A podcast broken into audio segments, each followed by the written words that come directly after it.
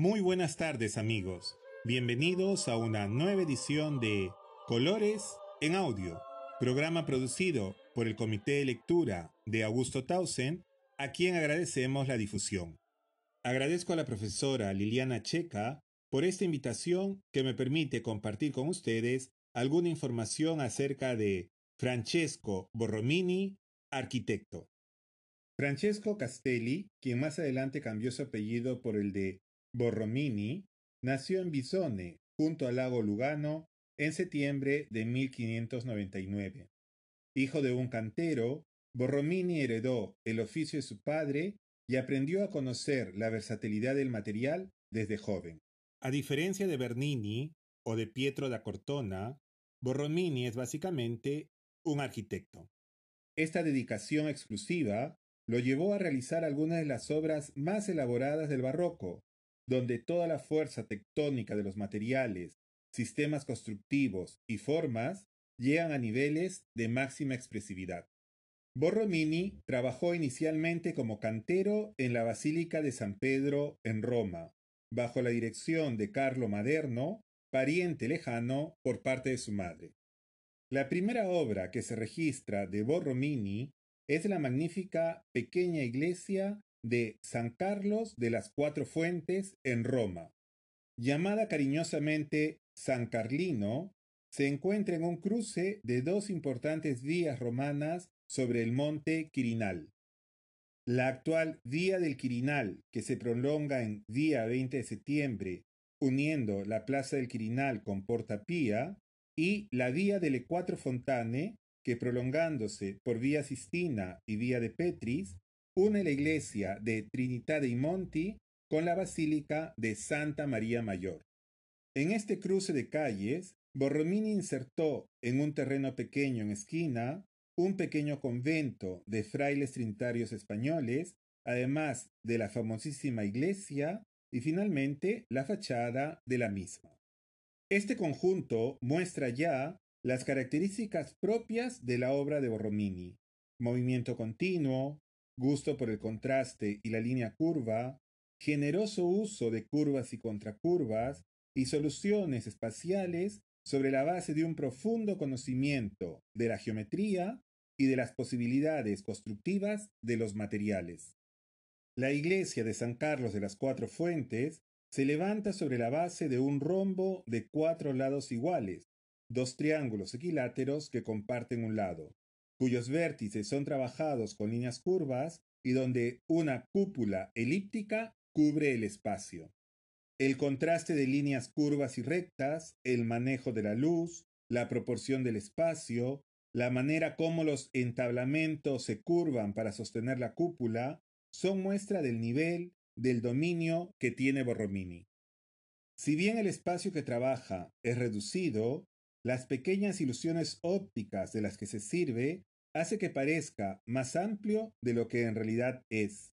Así, por ejemplo, lo que podríamos considerar el pequeño ábside tiene en la parte superior una continuación de bóvedas con casetones.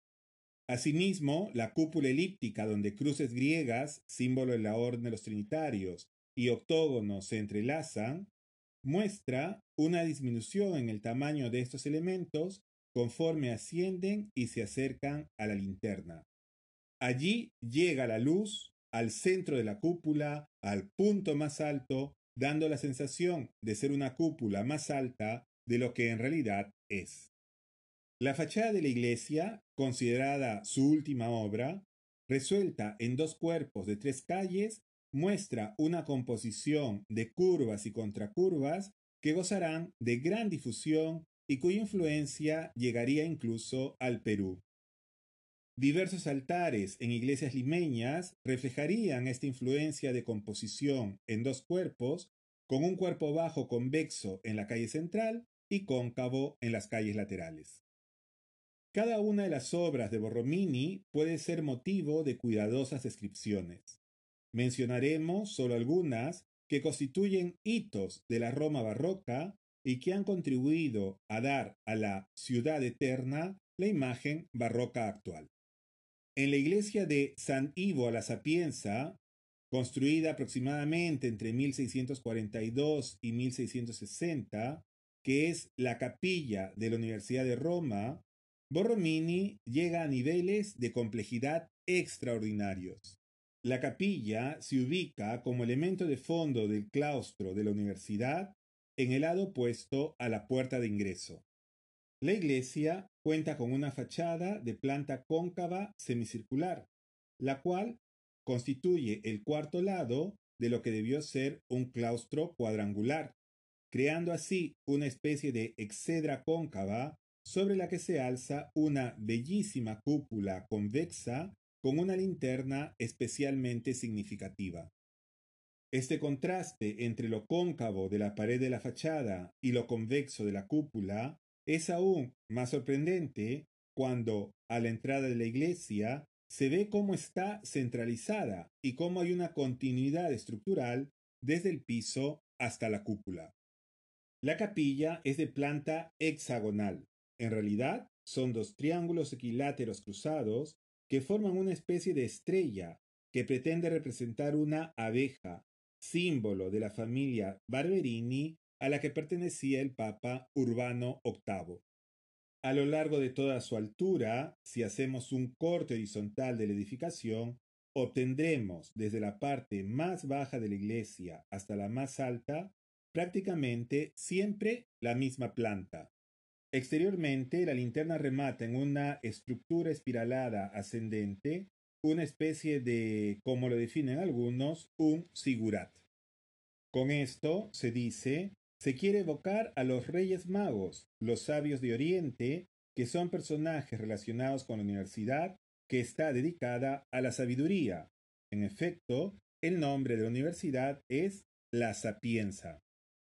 Otra obra de Borromini igualmente fundamental es su intervención en la iglesia de Santa Inés en la Plaza Navona, en donde contribuye a caracterizar un espacio urbano tan singular como el de la plaza donde se ubica.